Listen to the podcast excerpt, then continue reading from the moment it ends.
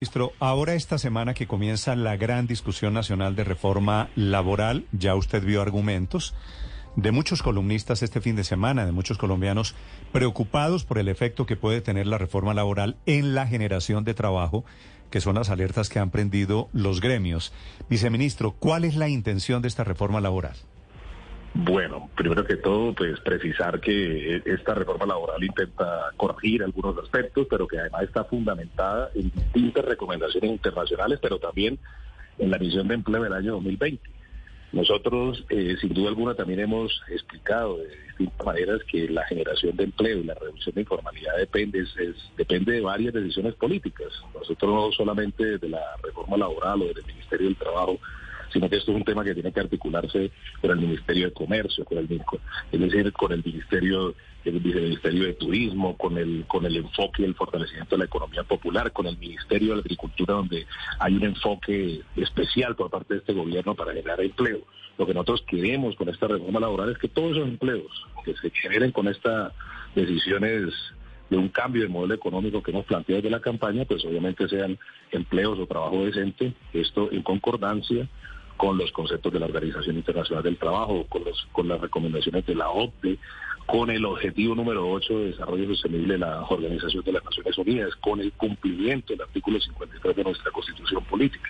Esto es lo que busca esta reforma laboral, que como lo destacó incluso en una de estas opiniones que muy bien señala el, eh, Héctor eh, Riveros en, la, en una de sus columnas, mucho de esto tiene que ver simplemente con la positivización, es decir, con la llevada a normas legales de jurisprudencia que hoy está en la en, nuestro ordenamiento jurídico colombiano. Entonces, creemos que sin duda alguna esto no va a tener ningún impacto ni en el empleo ni en la informalidad. 17% de la informalidad, según las, los datos de la Comisión de Empleo, obedecen a que no hay cumplimiento de la ley laboral. Y por eso hemos consignado en nuestra reforma laboral dos medidas la ampliación de la sanción moratoria y la ampliación de los términos de prescripción, precisamente pero qué es, pero para comenzar por parte, señor viceministro, ¿qué es ampliación de la sanción moratoria? Bueno, la, la misión de empleo del año 2020-2021 nos recomendó que aquí había una cultura, la misión de empleo nos recomendó que había una cultura del incumplimiento de la norma laboral.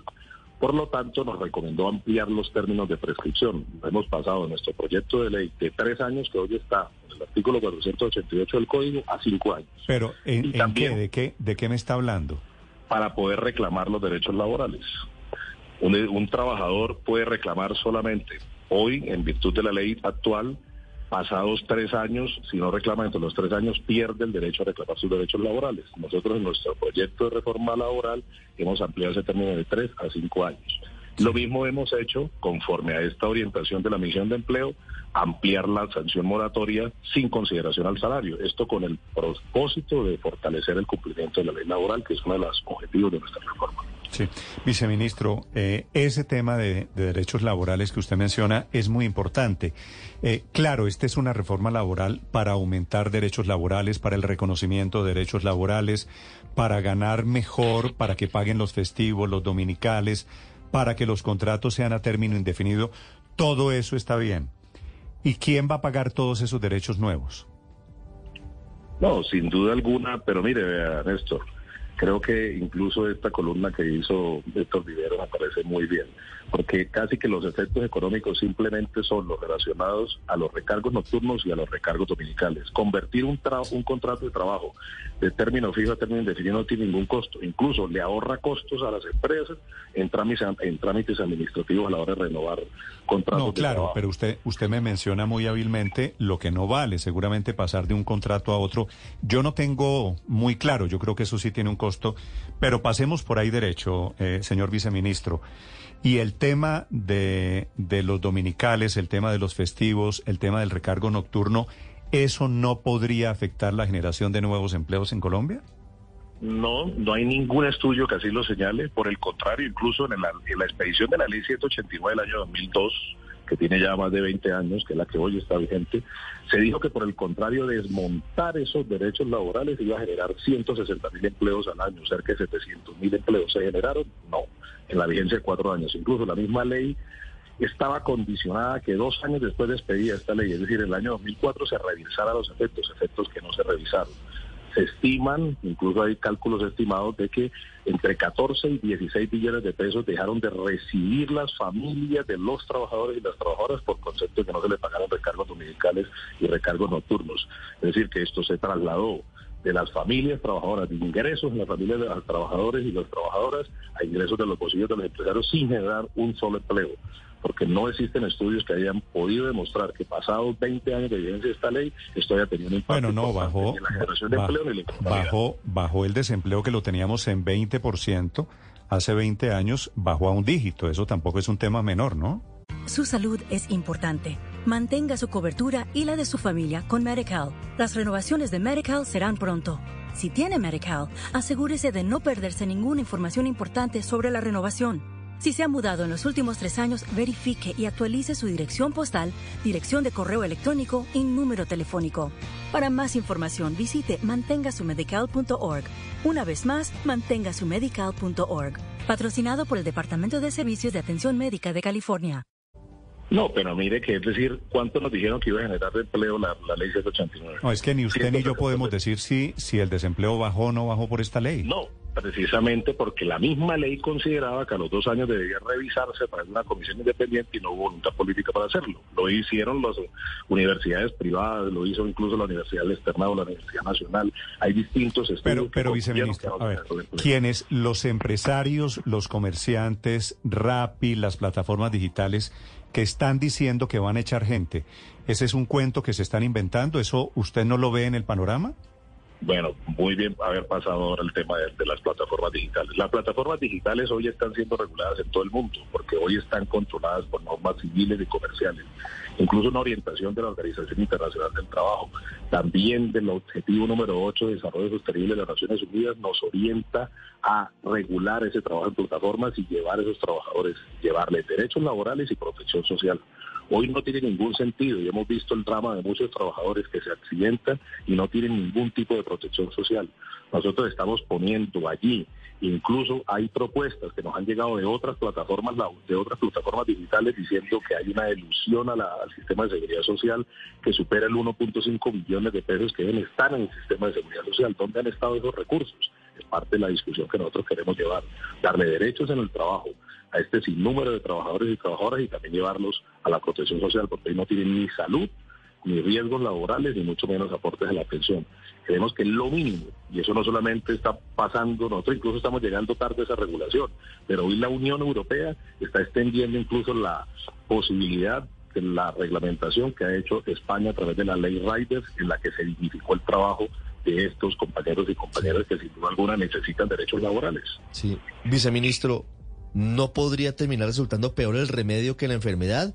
Se, lo pregunto porque entendiendo que todo trabajador debe contar con unas garantías mínimas, al final lo que han hecho estas plataformas, tal vez no como quisiéramos en el mundo ideal, es permitirles a miles de familias tener eh, al menos un ingreso.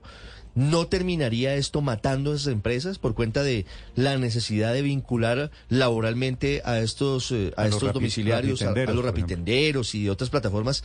¿No terminaría siendo un tiro en el pie? ¿No terminaría siendo contraproducente y, y no terminaría al final la reforma marchitando una oportunidad con la que reciben ingresos por lo menos 80 mil personas?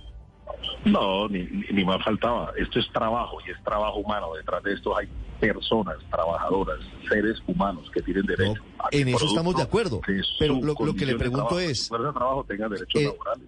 La precarización laboral eh, es responsabilidad, por supuesto, de, de, una serie de factores amplios, pero en este caso no es por agradecerles a las plataformas, seguro podrían hacer mucho más, pero no terminaría la reforma marchitando esa posibilidad de que estas personas tengan la, un, ingreso diario y que al final digan no podemos operar o vamos a despedir por lo menos a 40 mil personas. Por eso le pregunto si al final no terminaría siendo un tiro en el pie todo esto. Mire que en el marco de las discusiones de esta reforma laboral conversamos mucho con las plataformas digitales.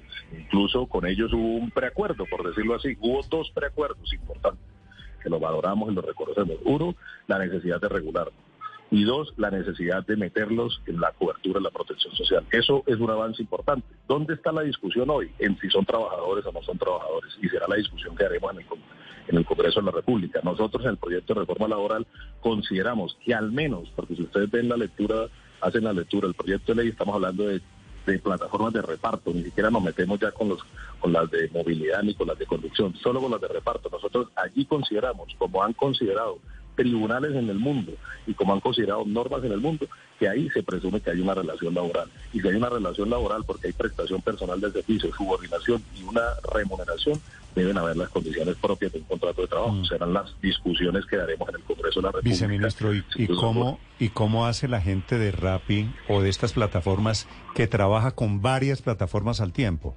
Eh, y que, eh, como usted vio seguramente la semana pasada, algunos de ellos estaban pidiendo que no fuera aprobado este artículo de la reforma laboral porque podrían terminar perjudicados. Pero mire que en, nuestro proyecto de reforma laboral precisamente metemos una prohibición expresa de la no, eh, decir, de la de, que puedan de que puedan estar en varias, de, la prohibición expresa de no exclusividad para ser concretos. La metimos así. A pesar de que nuestro ordenamiento jurídico colombiano se permite la concurrencia y la consistencia de contratos de trabajo. Pero en, algunas de estas plataformas hemos encontrado que le obligan a los trabajadores solamente a ser exclusivos de, determinada plataforma. Nosotros aquí... Por eso, si no van a ser exclusivos, ¿cómo hacen para trabajar vinculados laboralmente con Rappi y al tiempo trabajar con otras plataformas de domicilio, por ejemplo? Es totalmente viable y, este y válido que pueda un trabajador tener distintos contratos de trabajo. Lo permite la actual codificación laboral. Cree que yo puedo trabajar, ¿Usted cree que yo puedo trabajar en Blue, por ejemplo, y en RCN y en Caracol al tiempo? Yo creo que sí, claro, a menos de que el contrato se lo prohíba. Pues, pues no, es que de eso se trata. ¿Usted cómo hace para contratarlos y decirles al tiempo, trabajen en Rappi, pero al tiempo en, en eh, que es domicilios.com. En, Didi Foods, por ejemplo. Hoy, no, hoy, hoy, el, hoy, hoy sucede en la práctica que ellos trabajan en distintas plataformas y el código sustantivo hoy permite que haya coexistencia. Claro, porque no tienen una relación laboral. Pero si usted crea la relación laboral, ¿ellos cómo hacen para trabajar si ellos mismos son los que le están diciendo al gobierno no nos limiten? Precisamente metemos en nuestro proyecto de reforma laboral que no puedan prohibirles trabajar en otras plataformas. Claro. ¿Y cómo se haría la liquidación de, de los derechos de los parafiscales de seguridad social y de pensión si es tan variable el tiempo que, que trabajan eh, esas personas en una o en otra plataforma? Al final, ¿no termina esto siendo, eh, eh, viceministro, y se lo pregunto con respeto, una norma que está pensada para otros tiempos distintos a, los tiempos en los que vivimos, que son unos tiempos en los que hay unos cambios profundos y evidentes por la tecnología y por la forma en la que hoy se vive. Porque la gente quiere multitrabajar, prefiere el multitrabajo. o emprender. bien, nosotros, precisamente una de la naturaleza, uno de los fines de nuestro proyecto de ley es incorporar más regulación a estas nuevas formas de trabajo, a estas nuevas formas de organizar el trabajo pero no puede ser trabajo sin derechos, sin protección de la seguridad social. Hoy esa misma tecnología, los mismos beneficios de esa tecnología que permite trabajar de una forma distinta, deben mm. permitirnos controlar cuáles son las horas de conexión que tiene un trabajador o una trabajadora y de esa misma manera hacer los aportes a la seguridad social. Eso ya está funcionando de la misma forma en otras partes del mundo. Si esta reforma laboral es tan buena para los rapitenderos, tan buena para los conductores de Uber o para los trabajadores de plataformas tecnológicas, que en su gran mayoría son jóvenes, entonces, ¿en cuánto va a disminuir la tasa de desempleo juvenil tras la puesta en marcha de esta reforma? Tasa que actualmente está en el 18% para los jóvenes entre 15 y 28 años. No, lo primero que tengo que precisar, que ya lo había mencionado, es que en esta reforma no se habla de eh, trabajo de plataformas de para conductores o, de aplicaciones de movilidad. Solamente estamos en domicilio o en trabajo domicilio o en actividades de reparto, es decir, mm. domiciliarios. Nosotros hemos concentrado el debate en RAPI, pero pero hay distintas plataformas hoy en esa. Ah, de acuerdo, de acuerdo. Incluso, por ejemplo. ¿Usted tiene un cálculo cuántos colombianos trabajan en plataformas digitales, viceministro? Hay, hay, es decir, según los cálculos de Desarrollo en el año 2021 y que ha sido usado ese dato por Alianza IN, que es la asociación que los agrupa cerca de 13 plataformas, más o menos hay 150 mil, 200 mil trabajadores en las, dos, en las dos plataformas. Pero si solamente Rappi tiene 100 mil. Pero mire que esos no son datos, no son datos muy, eh, eh, decir, muy exactos, porque incluso ellos mismos utilizan los datos de desarrollo, porque ellos van. No, no, no, ellos utilizan, ellos utilizan los datos de, su contabilidad, o sea, detrás de Rappi, que es una empresa que vale mucha plata, hay gente, hay gente seria. Si ellos dicen que tienen 120 mil rapitenderos, no veo por qué no creerles. No, yo obviamente les creo y obviamente es una cifra que nos importa además muchísimo.